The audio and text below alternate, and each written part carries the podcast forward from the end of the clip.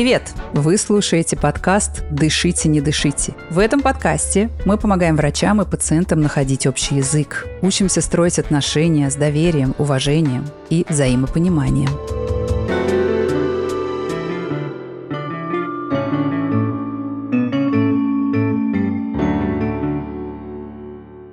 Меня зовут Анна Сонькина-Дорман. Я врач-педиатр и врач паллиативной помощи по образованию, но уже не по роду деятельности – создатель и преподаватель медицинской школы сообщения, в которой последние 9 лет мы помогаем врачам совершенствовать их коммуникативные навыки.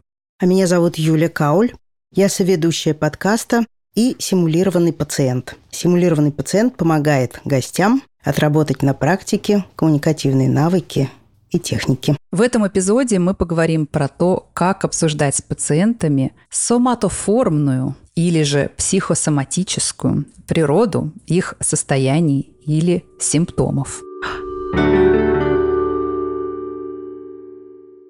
какой-то в ушах звон, какое-то ощущение, я не знаю, неустойчивости. Э, ну, каждый раз как-то меня прям пугает. Вдруг это микроинсульты, да, все время думаю о том, а что будет если, а что будет если, а вдруг... Да. Я пока не вижу никаких серьезных симптомов. Я же не накручиваю, я же правда чувствую головокружение. Скоро вы узнаете, что это за диалог, что за пациент и что за ситуация. Но начнем с того, что познакомимся с нашим гостем. Привет, меня зовут Никита Лазаренко, я врач-терапевт клиники «Чайка». Мы записываем этот эпизод в очень интересной географической конфигурации. Я нахожусь в Нью-Йорке, Юля находится в Москве, а наш гость в Бишкеке. Что ты делаешь, Никита, в Бишкеке? В данный момент я работаю удаленно в «Чайке», ну, соответственно, провожу онлайн-консультации, и мы сейчас запустили проект такой онлайн-помощи ну, нашим и вообще пациентам, вот, который называется «Доктор он Call». Я его пытаюсь развивать. Здорово! «Чайка» — это прекрасная сеть клиник, в которой я тоже работала одно время педиатром. И нет, это не реклама, просто я там работала. Но «Доктор Онкол» немножко реклама, наверное, даже, да? Очень интересная история, как так соединить уехавших по разным актуальным причинам врачей и пациентов, которые как-то уже, да, привыкли, как будто бы Никита друг к другу какой-то есть, мне кажется, группа людей, которые ну, любят чайкинский подход, и есть врачи, которые любят тоже работать в чайке. Как соединить этих людей, несмотря на то, что они находятся друг от друга очень далеко. И вот сделали такой интересный проект – Посмотрим, что из этого получится. Никита, мы всегда делаем вот что. Мы просим нашего гостя поделиться какой-нибудь сложностью, которая возникает в общении с пациентами или родственниками или коллегами. И дальше мы эту сложность воспроизводим с помощью Юли, симулированного пациента, для того, чтобы посмотреть, что конкретно можно делать и проанализировать, насколько то, что ты делаешь, эффективно, или можно было бы что-нибудь сделать по-другому. И таким образом мы вспоминаем и рассказываем про коммуникативные навыки. Расскажи, с какой сложностью сегодня хочется поработать. Наверное, основное – это то, с чем вот я, наверное, последние недели трижды столкнулся, когда есть пациенты ну, с множеством самых разнообразных жалоб, которые подозревают у себя, там, не знаю, инсульты, инфаркты, и ну, молодые пациенты, которые, может быть, да, часто находятся не в России, без возможности какой-то там квалифицированной помощи, как ну, дистанционно в разговоре донести до них, что, видимо, сейчас ничего серьезного нету, и в основном, конечно, их жалобы связаны с тревогой, психосоматикой, а как ты это знаешь? Ты говоришь, это дистанционное консультирование, да? По телефону или в зуме, что-то такое. Вопрос медицинский. Как ты знаешь без осмотра, что это тревога, а не то, что люди у себя предполагают? Ну, дистанционно, опять же, мы довольно много всего можно понять Вот. И если требуется все же какая-то, ну, именно очный осмотр, можно договориться на месте, что посмотреть, либо там провести какую-то инструментальную диагностику, сдать анализы. Но mm-hmm. дистанционно, на самом деле, многое можно понять. И получается, что пациент может не очень доверять, ровно по той же причине, почему я задала этот вопрос, да? Как вы так без осмотра можете быть уверены? Ну, можно попросить померить давление самостоятельно, прямо сейчас почитать пульс. Вот, такое тоже возможно. Да, кстати, я слышала еще, что вообще довольно много придумывают всяких штук для самоосмотра. Есть много девайсов, которые позволяют там с эндоскопом посмотреть уши, либо они делают запись э, сердца. Собственно, можно послушать так дистанционно легкие, то есть пациент прикладывает к себе грудной клетке записывающее устройство, оно делает аудиозвук, и потом ты его отправляешь доктору. Ну и из девайсов, соответственно, Apple Watch, который может снять кардиограмму в одном отведении. Давай нарисуем, представим, смоделируем какую-нибудь конкретную ситуацию, которая была у тебя или какая-то вот, которая гипотетическая, обобщенная, чтобы Юля у нас могла начать создавать образ конкретной пациентки, и мы готовились к симуляции. Ну, наверное, это вот прям на каком-то ближайшем последнем опыте. А, молодая пациентка 25, там, 30 лет, которая находится за границей, у которой в связи с войной и всеми обстоятельствами переездом довольно сильная тревога. Вот. Есть нарушение сна. И параллельно она отмечает появление ну, таких общих симптомов головной боли, тяжести в голове, какого-то звона в ушах, периодического там ощущения жара. Иногда это похолодение конечностей, иногда ощущение жара, опять же, какая-то потливость. Вот. И такое множество-множество разных симптомов, которые ну, мало связаны иногда бывают между собой, вот, но ее беспокоят. И, соответственно, когда она отмечает, что она в каком, ну, там, как-то отдыхает, либо там в отпуске, у нее все замечательно. Как только она возвращается к своей работе, к какой-то рутине, у нее это все беспокоит. Ну и причем ага. по анализам, которые сдаются, также все идеально. Ты ее уже консультировала раньше, да? Предложил да, ну то есть это такое сдать, длительное наблюдение. Самоосмотр провести. И тоже, значит, на таком дистанционном осмотре ничего тебе не видно. И сложность возникает в какой момент? Наверное, сложность в том, чтобы рассказать о том, что это не представляет ну, ничего серьезного. Потому что когда наступают вот такие вот симптомы, то пациент, конечно, подозревает самое страшное, там, рак, инсульт, сердечный приступ и так далее. И как ей рассказать лучше, чтобы удовлетворенность и была больше, и она поняла и расслабилась от этого, и занималась уже не какой-то вот диагностикой и самокопанием, а именно направила силы на борьбу с тревогой. Представим, что это все мы уже знаем, и мне очень хочется посимулировать момент, ну не момент, а этап, когда ты уже пытаешься ей объяснить, во-первых, что все не то, что все в порядке, конечно, не в порядке, ее качество жизни не в порядке. Но что ты не видишь ни на анализах, ни в том, что она описывает, ты не видишь тревожных признаков, что там, красных флагов, что для совсем точного диагноза, конечно, нужен осмотр, наверное, да? Где она находится, во-первых? И волею судеб, значит, оказалась я в Казахстане, причем э, довольно далеко от крупных городов. А зовут тебя как? Меня зовут Дина. Дина, 25 лет, в Казахстане. 30. 30 лет. Уже консультировалась с Никитой какое-то время назад. Да. Отправляла ему через Телеграм или по электронной почте, отправляла результаты всего, что он просил. Встретились заново, и Никита хочет ей рассказать, что и как. Итак, настал этот момент, и вот в зуме, в окошке зума я на нее смотрю, потому что она очень далеко от меня. И Юля, родная и знакомая, перевоплощается в совершенно новую, до сих пор неизвестную мне. Ничего не знаю про нее. Она впервые передо мной возникает, так же, Никит, как и перед тобой. Дина из Казахстана. Начинайте. Дина, здравствуйте. Здрасте, Никит. Как ваши дела?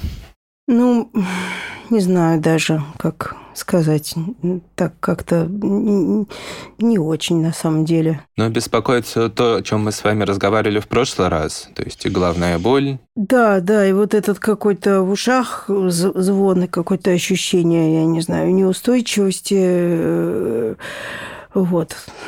Да, вот это ну, каждый раз как-то меня прям пугает, как это, все эти ощущения. Дина, я хотел бы с вами сегодня поговорить и рассказать свои мысли по поводу вашего состояния. Угу, Мы да. в прошлый раз довольно долго с вами разговаривали, обсудили все симптомы.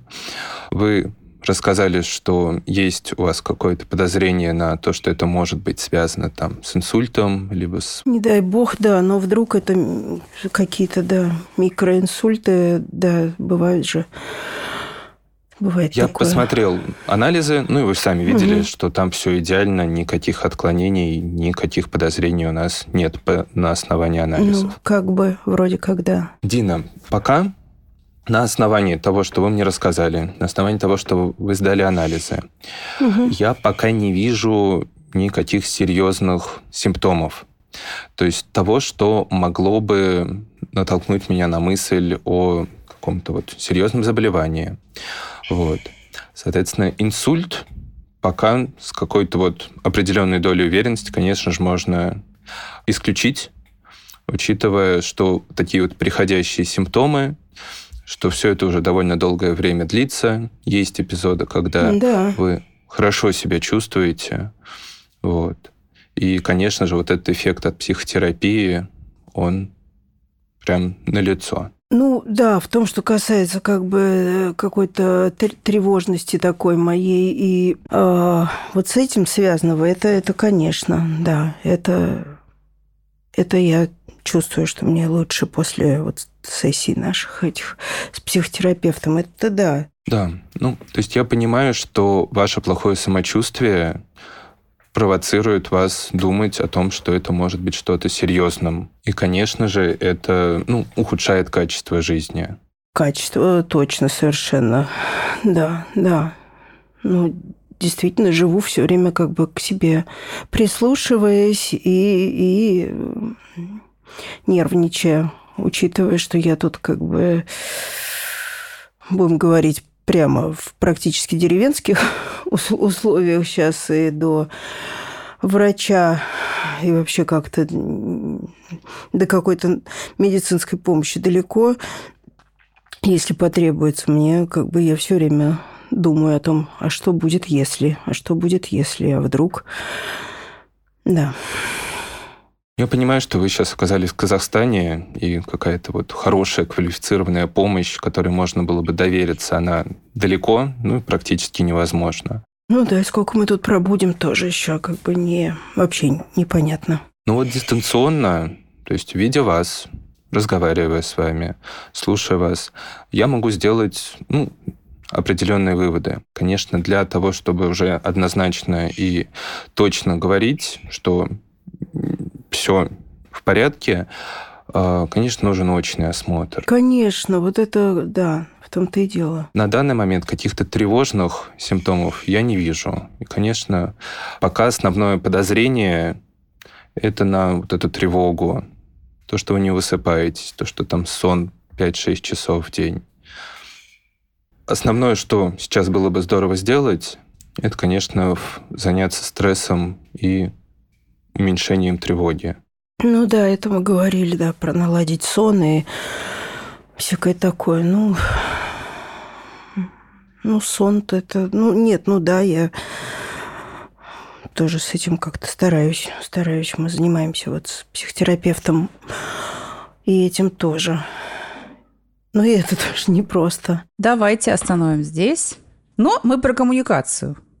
Поэтому, Никита, как ощущение? Пока мне кажется, что Дина не до конца уверена, и, соответственно, мне не до конца удалось ее убедить. Не до конца уверена в твоей версии, да? Сейчас нам надо будет спросить, потому что я слышу, что она как бы расстроена, и я слышу какое-то разочарование в плане, да, я вроде бы пытаюсь, это все не очень помогает, но, пожалуй, может быть, есть еще и как бы не до конца уверенности, недоверия к этой, может, не к тебе лично, но к этой версии. Давай Дину спросим. Дина, можно ли сказать, что если вас бы спросила подруга по зуму далеко, в многих часовых поясах от вас находящаяся, скучающая и обеспокоенная, спросила бы, ну как, как тебе сказал врач, могла ли бы ты с уверенностью сказать, сказали, что все хорошо, это все из-за тревоги? Я очень как бы цепляюсь и держусь за то, что мне говорит Никита. Вот. При этом сказать, что это меня полностью успокоило, не могу. Нет, как-то я не чувствую себя успокоенной эм, и уверенной в том, что действительно опасность меня не подкарауливает за ближайшим углом. Поняла. То есть э, хочется зацепиться за эту мысль, что все хорошо, все хорошо, но какого-то покоя и уверенности все равно нет. Давай думать, почему и что можно поменять. Мне кажется, что здорово, что ты начал с не сразу с того, что мне кажется, вот все хорошо у вас, типа расслабьтесь, а ты как-то все-таки проговорил ей логику того, как ты сам от момента, как она начала рассказывать, до вот этого момента, когда у тебя сложилось в голове впечатление, дошел до того вывода, до которого дошел. То есть ты перечислил, что э, анализы в порядке, там нет отклонений. Из того, что вы рассказываете, я не вижу серьезных симптомов. Мне очень понравилась вот эта формулировка, которые могли бы меня натолкнуть на мысль. И даже перечислил конкретные признаки, которые тебе говорят о том, что у нее нету ну, как это назвать, серьезной органической патологии, ну, как бы нету того, что она подозревает. Ты прям перечислил. Это долго длится. Есть эпизоды, когда все в порядке, и вы ничего не чувствуете. Психотерапия помогает, облегчает вам состояние. То есть перечислил, за что ты сам как бы цепляешься в своем клиническом мышлении для того, чтобы сказать, нет, это не может быть там что-то, что она подозревает у себя. Дина, я правильно чувствую, что вот это все-таки попытка обосновать, ну, помогает, помогает принять эту версию происходящего? Да, я бы очень хотела чтобы меня это успокоило. И это, ну, как бы в этом содержится много какой-то правдивой информации. Это действительно так и есть. После терапии э, мне, я чувствую некоторое время себя лучше. Там, все, все эти аргументы кажутся мне весомыми, но... Не успокаивает. Не успокаивает это меня до конца. И у меня есть одно предположение, почему, может быть, не успокаивает, надо будет мне с Диной, конечно, проверить, потому что, как вы знаете, мы записываем совершенно все это спонтанно, мы ничего заранее не заготавливаем, поэтому что у Дины в голове мне настолько же неизвестно, сколько Никите и всем вам. Мое предположение такое. Ты потратил, правда, и время, и прям какое-то, мне показалось, даже речевое усилие, то есть было слышно, что ты как бы подбираешь слова на то, чтобы объяснить ей, почему у нее нет того, чего она боится. При этом на объяснение того, а что же у нее есть, ты потратил, ну, одно предложение, когда ближе уже к концу этого кусочка ты сказал, а, пока основное подозрение на тревогу. Да. И в моей голове при этом крутится, ну, как бы, а что это значит? Я знаю, что у меня есть тревога, что значит основное подозрение на тревогу? Как это объясняет мои симптомы? Что это вообще такое? И вот, Дина, помоги мне. Можно ли, правильно ли я предполагаю, что хочется верить, что того, чего я боюсь, нет, но поскольку у меня нет четкого понимания того, а что же у меня все-таки есть, то я не могу окончательно успокоиться. Да. А тревога для меня это значит, что я, ну, грубо говоря, сама себя накручиваю просто. Все, что происходит со мной, я сразу у страха глаза велики, я сразу себе рисую картины инсультов и прочих э, катастроф. Вот. Но я же не накручиваю, я же правда чувствую головокружение и сердцебиение, и э, внезапная потливость, и, и шум в ушах, и так далее. Давай проверим все-таки. Мне кажется, Дина сейчас сказала что-то очень важное. Когда Дина слышит основное подозрение на тревогу, она слышит, вы тревожитесь, и поэтому вам кажется, что у вас потливость, что у вас сердцебиение, что у вас... То есть она в этом слышит, вы себе это все придумываете из-за тревоги. Сочувственное, не осуждающее. Правда, мне кажется, здесь нету таких подозрений, что Никита как-то, не знаю, обесценивает нет, это все. Нет, абсолютно. А именно абсолютно, в механизме. Да. Проблема очень распространенная, а именно проблема объяснения пациентам сути того, что ты назвал психосоматикой. Кто-то, по-моему, сейчас уже это называет соматоформные, кажется, расстройства. Я не хочу здесь казаться специалистом, потому что я далека, конечно, от этого. Но очень часто люди к нам приходят с таким запросом, потому что это очень во многих специальностях, правда, актуально. У гинекологов, оказывается, столько вещей в гинекологии тоже вот соматоформные, то есть происходящие от психического. А, у гинекологов, у дерматологов, совершенно точно у неврологов, у терапевтов и даже у педиатров. И мы прям заметили с Юлей такой вот паттерн, что очень часто то, как люди, врачи объясняют, то, как они пытаются пациентов мотивировать на подход к психиатру или на психотерапию, часто звучит так, что с вами все в порядке, идите лечите голову. В том смысле, что вы это все придумали, вам кажется. Вот это главная самая мысль. Они думают, что вы им говорите, что им кажутся их симптомы. Тогда как на самом деле это не совсем правда, да, у нее симптомы есть на самом деле. У нее действительно болит голова. У нее действительно объективно потливость. Она действительно не спит. Что там еще у нее было? Звон в ушах, шум, головокружение. У нее действительно шум в ушах, у нее действительно головокружение. И у этих пациентов бывает действительно э, кожный зуд, действительно, что там в гинекологии, вагинизм и даже выделение вагинальные из-за психосоматики. То есть абсолютно настоящие симптомы, но вызванные, я уж не говорю про какой-нибудь синдром раздраженной кишки, кстати, абсолютно настоящие соматические проявления, орган сам не сломан условно, и его работа не испорчена, а именно то, как мозг посылает сигналы к этой части организма, вот это нарушено из-за того, что проблема в первую очередь вот в психике и в головном мозге. Как-то так. Поэтому мне кажется, Никита, что формулировка, что основное предположение тревога, мне кажется, она в недостаточной мере описывает то, что происходит с ней. Да, ну то есть объяснить именно механизм, как это происходит, и механизм появления симптомов. Наверное, да, это будет здорово. Или, по крайней мере, подчеркнуть, что я верю, я знаю, и совершенно точно симптомы настоящие. Но вот так бывает. Вот насколько подробно это объяснять, это отдельный разговор, да, и напомню, что если дозировать, то пациент сам как бы направит, насколько подробно ему нужно.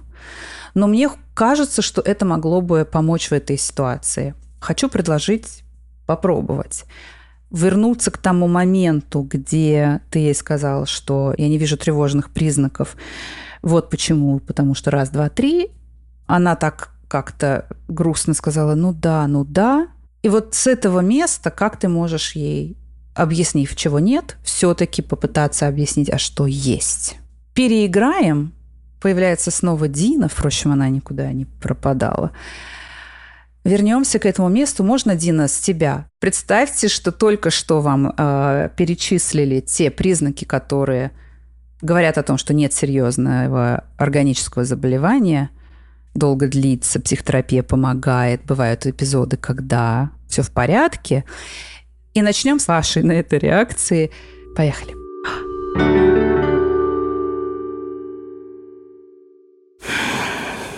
Ну да. Угу. Дин, смотрите, на фоне стресса, какого-то такого переутомления, перенапряжения, нарушения сна, когда наш организм не высыпается, не отдыхает ночью, наша нервная система, ну, можно сказать, грубо переутомляется. То есть она перенапрягается, и на этом фоне по-другому могут восприниматься симптомы ну, от организма. И, соответственно, реакция, которую воспринимает наш организм, может по-разному считываться нашим мозгом и нервной системой. То есть я mm-hmm. понимаю, что сохраняется головная боль, что это беспокоит, что вас это тревожит. Но связано это с тем, что вот нервная система так реагирует. То есть я правильно понимаю, что вы э, хотите сказать, что вот это вот и вот эти все симптомы, э, даже включая головокружение, это как проявление вот этой вот перенапряжения нервной системы, что ли? Да, да. Ну, то есть я так пока предварительно, я так думаю. Потому что, учитывая всю ситуацию с переездом, с этим выраженным стрессом, то, что вы да. спите и просыпаетесь там каждый час, как вы рассказывали. Да. Вот. Да. На этом фоне нервная система, конечно, истощается. И дальше импульсы, которые посылает нервная система к нашему организму, ну, как сказать, могут быть ошибочные. И, соответственно, из-за этого появляется и головокружение, вот эта тяжесть в голове, и вот как вы описывали, вот эта квадратная голова, и, конечно, плохое самочувствие. Не, не совсем поняла. Это что, нервная система и запускает вот эти все, то, что я э, описываю как э, шум в ушах и голова квадратная? Да, да. То есть нервная система регулирует всю нашу жизнедеятельность. И на фоне тревоги, тревожного расстройства, нарушения сна, конечно же, могут начаться вот такие вот непонятные симптомы, которые нам иногда кажутся чем-то серьезным, но на самом деле не представляют опасности для организма. То, то есть, опять же, получается, что первично это возникает вот это, ну, тревога, как вы сказали, расстройство, вот это тревожное, да, и психотерапевт мой тоже так говорит, и, и это запускает вот эти симптомы, а не, а не то, что у меня появляются эти симптомы, как я вот считаю, да, что это они появляются, и они подогревают эту тревогу бесконечную. Ну, конечно, это такой, получается, замкнутый круг, потому что первично, конечно, это тревога и тревожное расстройство. И на этом фоне нервная система начинает вот так вот отвечать. А дальше появляются симптомы, из-за которых тревога увеличивается в разы. И поэтому все это идет на замкнутый круг. Из-за этого как раз нарушается сон, и вы не отдыхаете. И нервная система, ну, грубо говоря, не перезагружается во время сна. Из-за этого происходит такое переутомление, и, конечно же, появляются такие вот симптомы. Никит, а, а, мож, а можем мы с вами еще раз проговорить почему мы можем быть уверены, что это, что это все так? Что вот я помню, что вы сказали, что психотерапия меня немножко действительно как-то так заземляет и успокаивает. На первые дни у меня прям как-то явно лучше. Что еще? Почему еще? Соответственно, то, что вы рассказываете, то, что мы видим совершенно абсолютно нормальные анализы. То, что нет ага. никаких других проявлений в вашем самочувствии, которые могли бы нас натолкнуть на такие мысли. Угу. Ну, и опять же, и другая симптоматика, ну, более серьезные заболевания, они немножко по-другому себя проявляют. И угу. пока подозрения на них у нас минимальные. И давайте остановимся. Класс. Как ощущение теперь, Никит? Ну, мне кажется, мы продвинулись вперед. Соответственно, мы не томчимся на месте. Мы, соответственно, уточнили, что вроде как есть понимание того, что ничего серьезного на данный момент нету. Обсудили, что с чем это может быть связано, ну и дальнейшее э, развитие, что, я надеюсь, она сама выйдет на психотерапию и нормализацию образа жизни. Угу.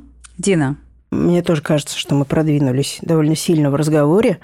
Для меня вот э, совершенно новый и э, все переворачивающий информации какой-то было, что зависимость и последовательность вот этого вот тревоги и всего того, что, симптомов, на которые я жалуюсь, совершенно не, не так, как я себе представляла. Вот. И в свете этого все аргументы, которые мне Никита вначале рассказывал, почему это, этого не надо так особо бояться, теперь совсем по-другому для меня звучат. Я прямо еще раз, да, хотела, вот даже попросила еще раз проговорить.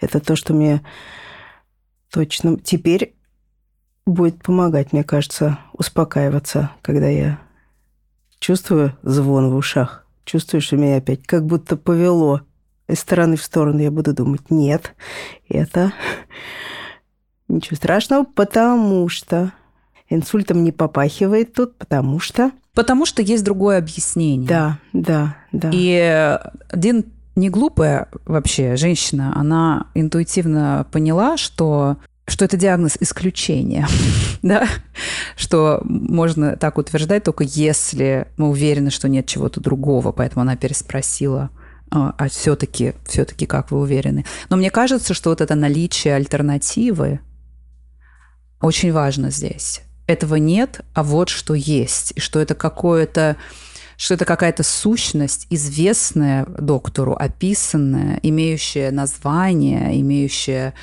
э, какую-то там литературу, подкрепляющую эту сущность, а не то, что звучит для пациента, как вы придумали, вам кажется, соберись тряпка. И мы тут немножко пообменивались, когда обсуждали всякими вот как это сформулировать, как это объяснить. И это мы тоже часто замечаем на курсах, что удивительным образом врачи, которые очень много имеют дело с пациентами с этими вот соматоформными расстройствами, проявлениями, они как бы уже точно знают и выучили, и как бы пришли к тому, что этих пациентов правда надо бы мотивировать на психотерапию, что психотерапия очень здесь помогает. Но пока еще плохо сами представляют, а что же это такое, сами плохо понимают механизмы. Поэтому, когда дело доходит до объяснения, многие спотыкаются об... Ну, вот как это объяснить не в смысле коммуникативных навыков не хватает, а в смысле, я, честно говоря, сам не понимаю. И, кстати, еще одна вещь – это что многие врачи не понимают, а как психотерапия поможет. Это же, кстати, тоже вопрос. Хорошо, Дина, у нее есть опыт психотерапии, у нее есть опыт, что ее симптомы становятся легче э, на фоне психотерапии. Но это очень закономерный вопрос, который многие пациенты, если даже не озвучивают вслух, то задают себе. я уверена, что сейчас многие наши слушатели тоже подумали об этом. А как психотерапия может помочь, чтобы у меня не было выделений из влагалища? В смысле? Как бы вы чё? Что за бред? Вот, и мы всегда рекомендуем, если у вас достаточно много таких бывает пациентов, ну, немножко почитать про это, потому что эти объяснения есть. Это не то, что, я не знаю, эмпирически заметили, что психотерапия помогает, а почему, кто же знает, волшебство какое-то. Мы действительно можем это хоть как-то объяснить. И я знаю, что Mental Health Center клиника в Москве, психиатрическая, они много распространяют материалов об этом. Поэтому очень всех призываю найти, почитать и ну, освежить свои знания, потому что там много чего на самом деле можно знать. Это не какое-то малоосязаемое, ну вот стресс вызывает все на свете. Там довольно много конкретных биологических механизмов самим представлять себе это, чтобы с уверенностью сказать, это известное нам явление, чтобы с уверенностью это утверждать, а не просто говорить людям, чего у них нет, и оставлять их наедине, получается, да, с симптомами, которые для них так и остаются без объяснения. Вот такая история. Что скажешь, Никит, как тебе это отзывается? Да, причем еще есть ну, хорошие методички именно для пациентов, которые после вполне себе можно им отдать и скинуть те же ссылочки, чтобы почитать более. Потому что очень многие пациенты сами все это гуглят и еще иногда впадают в большую тревогу от информации в интернете. Поэтому направлять их в правильное русло – это прям отличное решение. Спасибо большое. Мне кажется, это был мне, по крайней мере, очень интересно. Никита, что возьмешь с собой сегодня? Мы всегда задаем этот вопрос. Рассказать, да, про сам патогенез болезни, то есть чем это связано и как это, почему это так проявляется. Ну, и здесь надо соблюдать тоже такую тонкую грань, не впадая в большое количество терминов медицинских, потому что они будут иногда отвлекать и усугублять, когда пациент вообще мало чего поймет.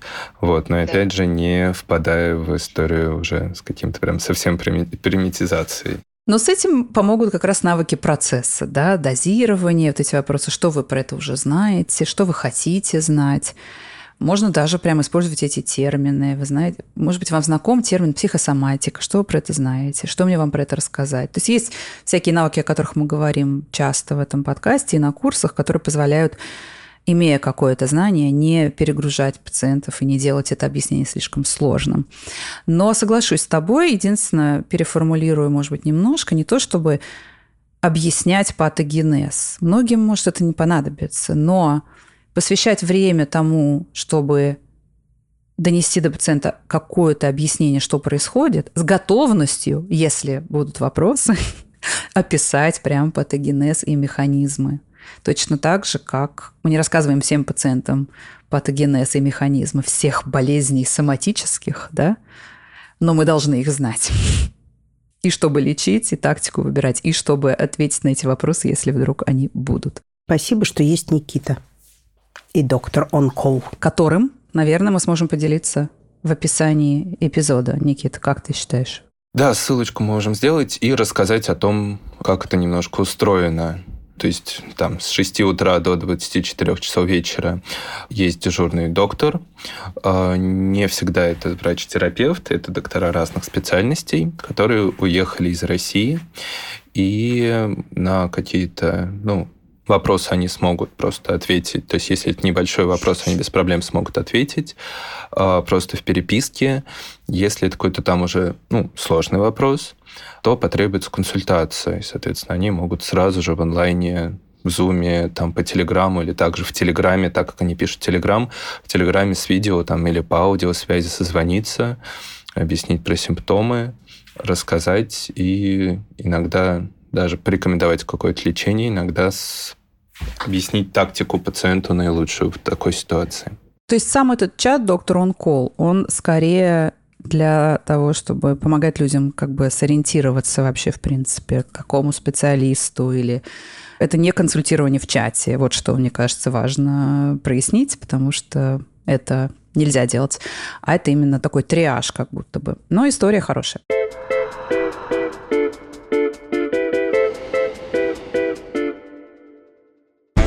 Вы слушали подкаст «Дышите, не дышите». Со мной были стимулированный пациент школы сообщения Юлия Кауль и терапевт клиники «Чайка» Никита Лазаренко. Над выпуском работали редактор Дарья Чучалова, звукорежиссер Михаил Васильев и шоураннер Альберт Ольховиков.